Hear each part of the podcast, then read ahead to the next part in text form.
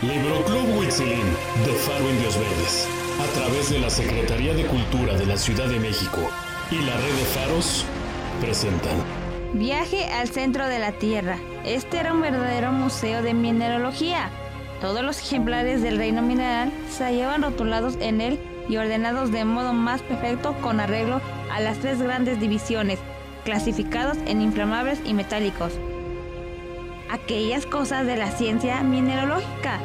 ¿Cuántas veces, en vez de irme a jugar con los muchachos de mi edad, me había entretenido en quitar el polvo de aquellos grafitos y antrácitas? Aquellos metales, desde el hierro hasta el oro, cuyo valor relativo desaparecía ante la igualdad absoluta de los ejemplares científicos. Y todas aquellas piedras que hubiesen bastado para reconstruir la casa de Coin Street, una buena habitación suplementaria en la que me habría yo instalado con toda comodidad. Pero cuando entré en el despacho no podía llegar a pensar en nada de esto. Mi tío solo absorbía mi mente por completo. Se encontraba sentado en su butacón, forrado de terciopelo y entre sus manos un libro que contemplaba con profunda admiración. ¿Qué libro? ¿Qué libro? repetía sin cesar. Estas exclamaciones me recordaron que el profesor Lindenbrock era también un apasionado de leer libros en sus momentos de ocio. Si bien no había ningún libro que tuviese valor para él. ¿No ves? me dijo.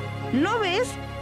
Es un gran tesoro que he hallado esta mañana registrando en la tienda de Judío Helvius. ¡Magnífico! exclamé yo con simulado entusiasmo.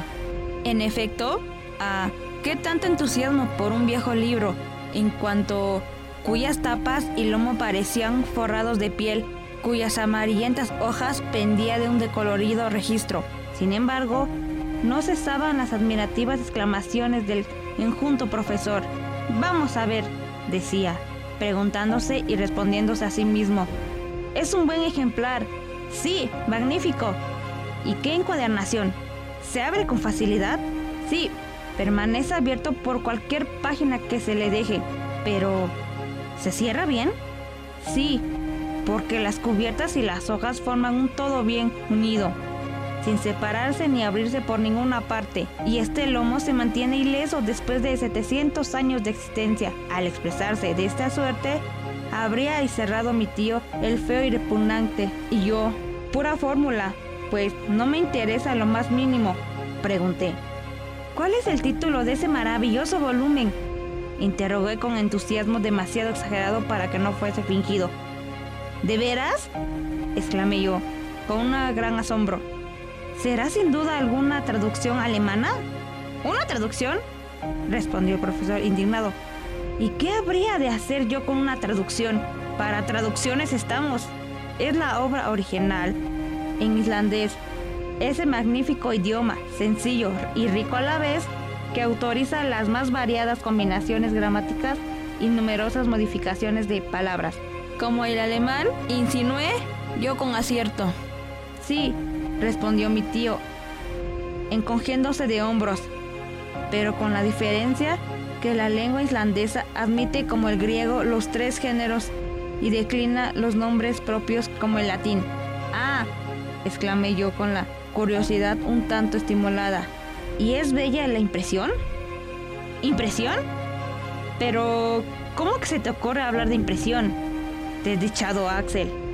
Bueno, fuera, pero es que crees que por la aventura que se trata de un libro impreso, se trata de un manuscrito ignorante y de un manuscrito rúnico, nada menos. ¿Rúnico? Sí. ¿Vas a decirme a qué hora que te explique lo que significa esto? Me guardaré a bien de ello, repliqué, con acento de un hombre ofendido en su amor propio. Pero... ¿Quieres que no soporte? Soporte que me enseñará mi tío cosas que no me interesan en lo más mínimo. Las ruinas, prosiguió, eran unos de los caracteres de las escrituras usadas en otro tiempo en Islandia y según la tradición fueron inventados por el mismo Odín. Pero, ¿qué haces? Que no admiras estos caracteres sólidos de la mente excelsa de un dios, sin saber qué responder como respuesta que debe de agradar a los dioses tanto a los reyes porque tiene la ventaja de no ponerles en el brete de tener que replicar. cuando un incidente imprevisto vino a dar a la conversación otro giro. Fue este la aparición de un pergamino grasiento que, deslizándose de entre las hojas del libro, cayó al suelo. Mi tío se apresuró a recogerlo con incidez avidez. Un antiguo documento encerrado tal vez desde tiempo inmemorial dentro de un libro viejo. No podía menos de tener para él un elevadísimo valor. ¿Qué es esto?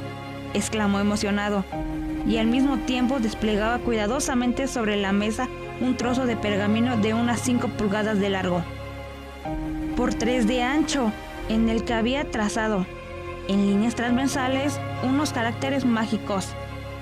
El profesor examinó atentamente durante algunos instantes esta serie de garabatos y al fin dijo quitándose las gafas. Las ruinas me parecen una invención de los sabios para embaucar a los ignorantes.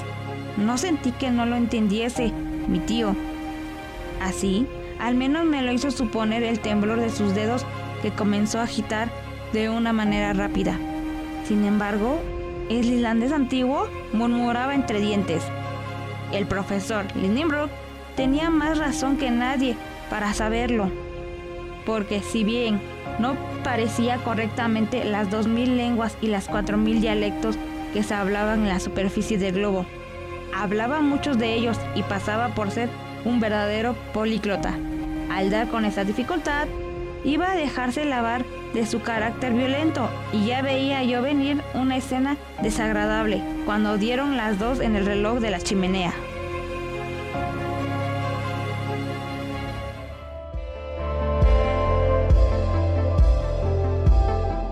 una producción de Faro Indios Verdes. Síguenos en nuestras redes sociales, en Facebook e Instagram como Faro Indios Verdes, Twitter arroba Faro Indios Verde. Secretaría de Cultura de la Ciudad de México, Capital Cultural de América.